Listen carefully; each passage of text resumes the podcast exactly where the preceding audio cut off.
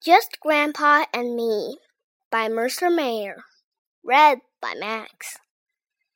My mom said I needed a new suit. So we went to the city to buy one. Just Grandpa and me. I bought the train tickets, but I let Grandpa pay. I taught Grandpa how to sing 99 bottles of pop on the wall. We went to the big department store. The revolving door went around and around and around. We went around too, just Grandpa and me. I held Grandpa's hand so he wouldn't get lost. He did anyway.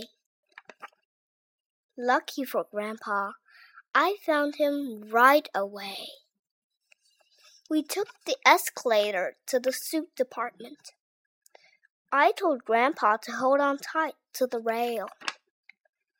I looked at all the suits and found just the right one.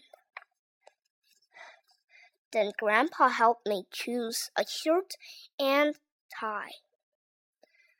I put on my new suit, and Grandpa said, You sure look great. Then we went to the movies. I sat close to Grandpa in the scary parts, so he wouldn't be afraid. We had supper in a Chinese restaurant. I showed Grandpa how to use chopsticks.